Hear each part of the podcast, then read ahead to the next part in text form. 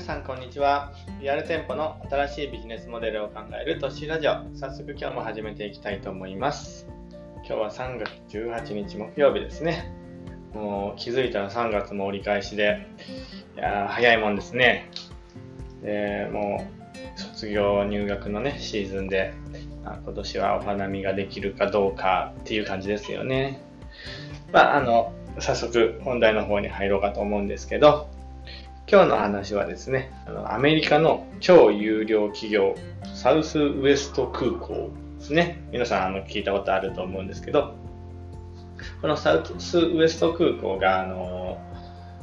航空会社のね、ビジネスモデルを大きく変えたことをしたわけなんですけど、あの、何をしたかっていうとね、LCC 聞いたことあると思うんですけど、ローコストキャリアの略ですよね。まあ、あの、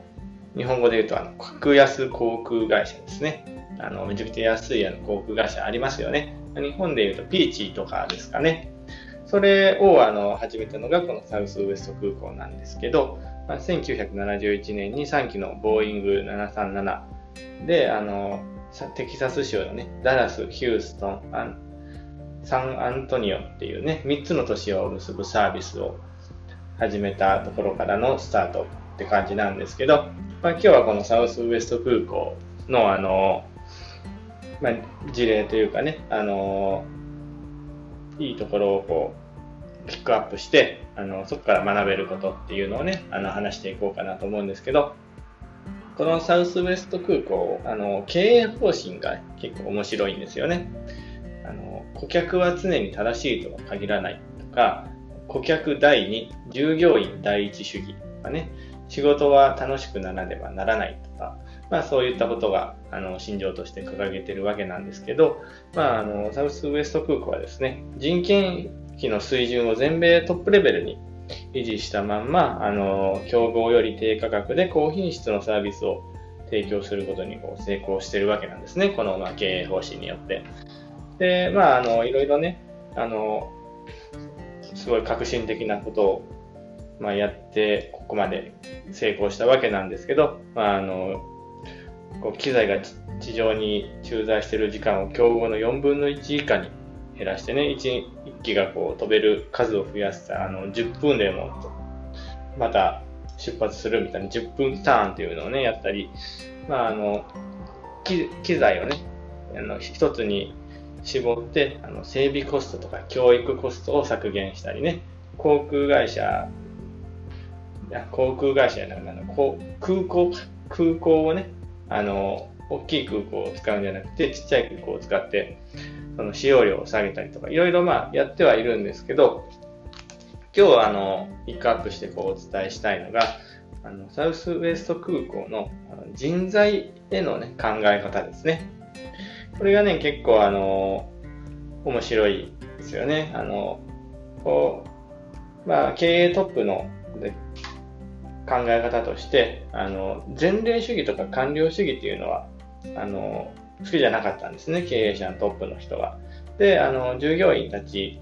に、こう、各自の判断に従って行動するように言い続けたり、あの、必要なら何でもやるっていうこととかね、何が必要かは自分たちで考えろっていう感じの考え方だったんですね。あの、教育方針というかね。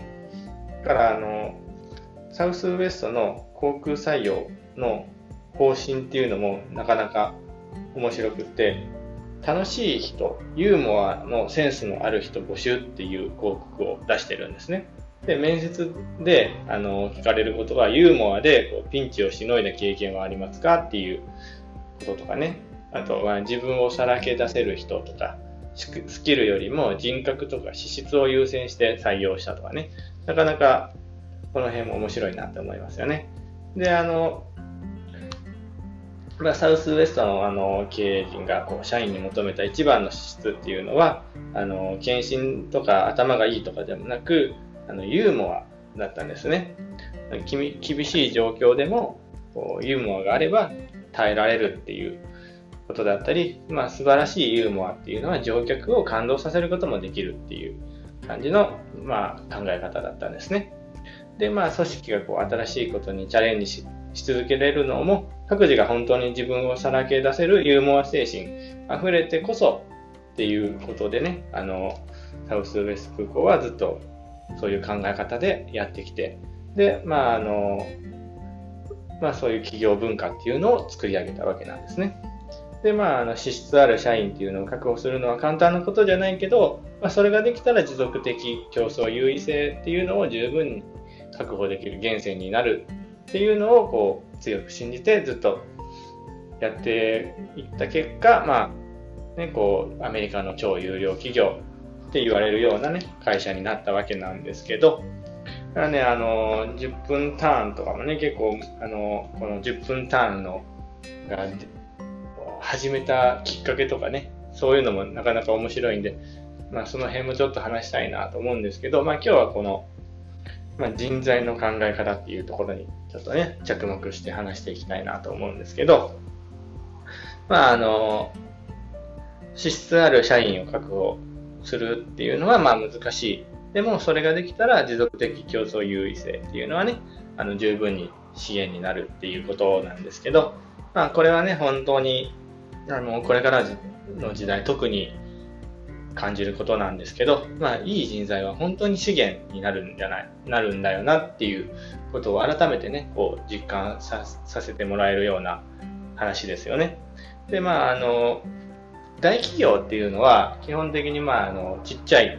会社とかね、お店がやった、あの、すごいいい事例、成功したやり方っていうのを、あの、真似て、で、まあ、あの、すごい、まあ、体力のあるね、あの、金に物を言わすって言ったらちょっと言い方があれですけど、まあ、金に物を言わせて、同じような真似をしてね、あの、もう強引に力技で持っていくわけなんですよ。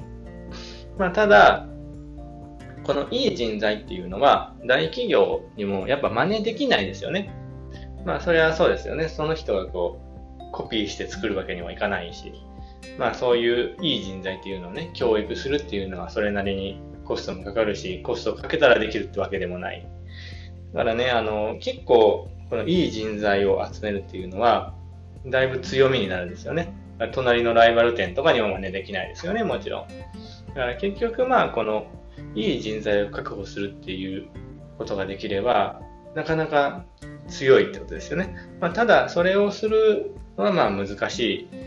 けどまあ、じゃあ何をすればいいのかっていうところだと思うんですけど、まあ、結局のところまあ、ね、あのー、そういう魅力的な人が集まってくるような魅力的な店作りとかね、働く環境とか条件もそうかもしれないですし、まあ、あの、このトップになってね、まあそのリーダーの人間性っていうのも魅力的な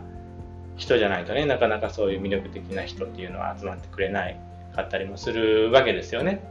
だからまあ結局のところ地道にコツコツね、あの、まあ、魅力的な店作り、魅力的な自分になるための自分磨きみたいなことをね、していくっていう、まあ月並みな結論になるわけなんですけど、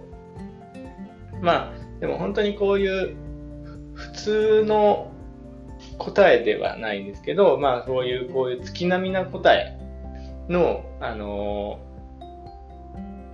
結果っていうのが結構大事になってくるわけですよね。まあこういうことをコツコツコツコツできない人が多いから、あの、まあこういうことが大事だけど難しいってことになってくるんでね。これをまあどれだけ本当に地道にコツコツできるかどうかってことですね。まあ今日のまとめとしては、まあ、これからの時代ね、本当に人は資源になる、いい人材を集めるのは難しいっていうのは、まあ、もちろんなんですけど、まあ、ただね、それ難しいって言ってて、もう何も始まらないんで、やっぱりこう基本的なことからコツコツやっていくしかないのかなっていう話ですね。いやまあ本当にね、人材っていうのはもうこれからいい人材を集めるっていうのはね、本当に、まあ、経営のほとんどを占める成功要因になるかもしれないですよね。まあ、じゃあ、今日はこの辺りで終わろうかなと思います。明日はね、ちょっと、今日話せなかったの10分ターンとかの話もちょっとだけね、させていただけたらなと思います。